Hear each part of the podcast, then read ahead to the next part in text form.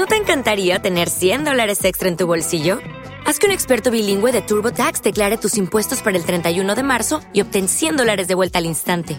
Porque no importa cuáles hayan sido tus logros del año pasado, TurboTax hace que cuenten. Obtén 100 dólares de vuelta y tus impuestos con 100% de precisión, solo con Intuit TurboTax. Debes declarar para el 31 de marzo. Crédito solo aplicable al costo de la presentación federal con TurboTax Full Service. Oferta sujeta a cambios o cancelación en cualquier momento. Este podcast forma parte de Evox Originals. Disfruta de este avance.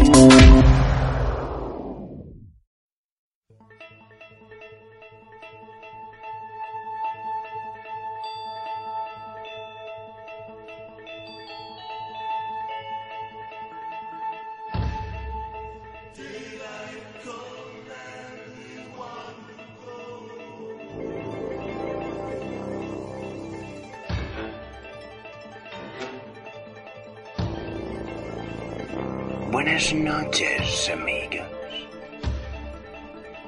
Bienvenidos a Noviembre Nocturno.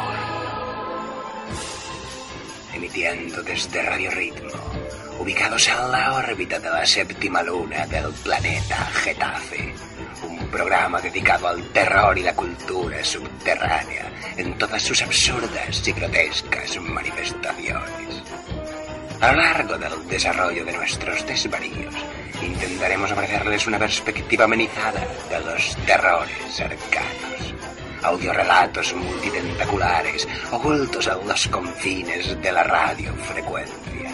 Mitos, leyendas y realidades perdidas en los abismos de la mente humana con un único objetivo en sus cerebros y arrancarles de su apacible, soporífera, insustancial y prescindible existencia.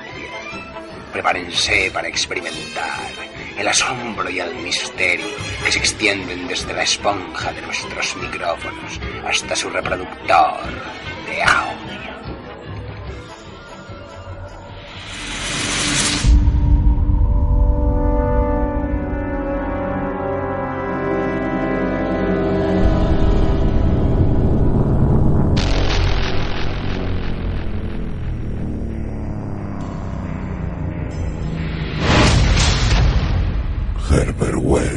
Reanimador. Segunda parte. El demonio de la peste.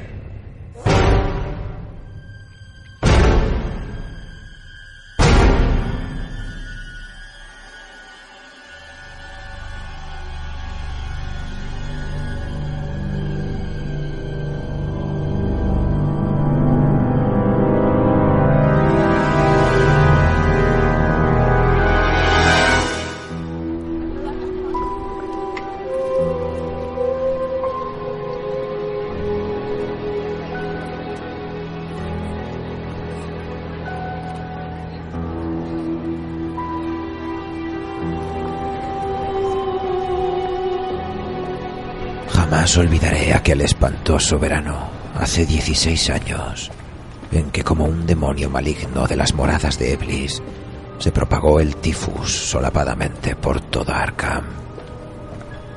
Muchos recuerdan ese año por dicho azote satánico, ya que un auténtico terror se cernió con membranosas alas sobre los ataúdes amontonados en el cementerio de la iglesia de Cristo. Sin embargo, hay un horror mayor aún que data de esa época. Un horror que solo yo conozco ahora que Herbert West ya no está en este mundo.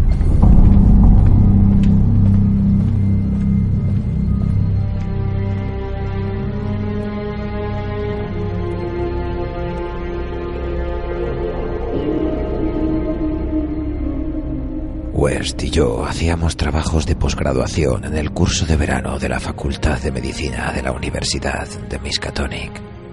Y mi amigo había adquirido gran notoriedad debido a sus experimentos encaminados a la revivificación de los muertos. Tras la matanza científica de innumerables bestezuelas, la monstruosa labor quedó suspendida aparentemente por orden de nuestro escéptico decano, el doctor Alan Halsey. Pero West había seguido realizando ciertas pruebas secretas en la sórdida pensión donde vivía, y en una terrible e inolvidable ocasión se había apoderado de un cuerpo humano de la fosa común, transportándolo a una granja situada al otro lado de Meadow Hill. Yo estuve con él en aquella ocasión y lo vi inyectar en las venas exánimes el elixir que según él restablecería en cierto modo los procesos químicos y físicos. El experimento había terminado horriblemente en un delirio de terror que poco a poco llegamos a atribuir a nuestros nervios sobreexcitados. West ya no fue capaz de librarse de la enloquecedora sensación de que lo seguían y perseguían el cadáver no estaba lo bastante fresco. Es evidente que para restablecer las condiciones mentales normales, el cadáver debe ser verdaderamente fresco. Por otra parte, el incendio de la vieja casa nos había impedido enterrar el ejemplar. Habría sido preferible tener la seguridad de que estaba bajo tierra.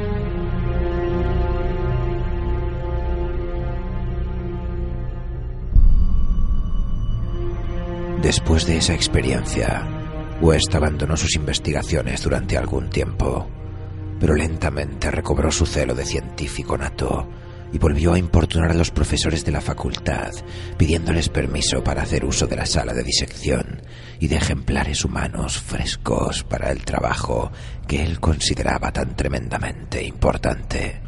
Pero sus súplicas fueron completamente inútiles ya que la decisión del doctor Halsey fue inflexible y todos los demás profesores apoyaron el veredicto de su superior. En la teoría fundamental de la reanimación, no veían sino extravagancias inmaduras de un joven entusiasta cuyo cuerpo delgado, cabello amarillo, ojos azules y miopes y suave voz no hacían sospechar el poder supranormal, casi diabólico, del cerebro que albergaba en su interior. Aún lo veo como era entonces y me estremezco. Su cara se volvió más severa, aunque no más vieja. Y ahora Sefton carga con la desgracia y West ha desaparecido.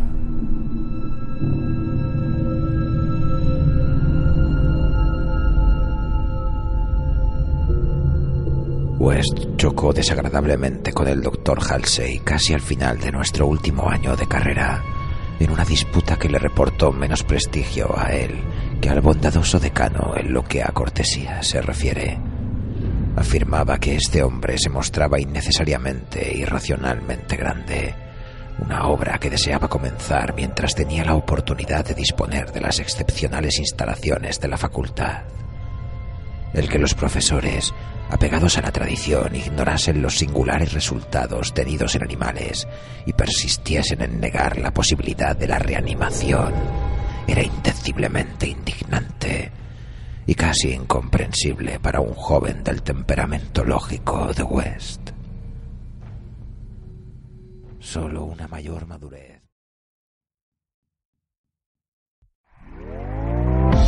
¿Te está gustando lo que escuchas? Este podcast forma parte de Evox Originals y puedes escucharlo completo y gratis desde la aplicación de Evox. Instálala desde tu store y suscríbete a él para no perderte ningún episodio.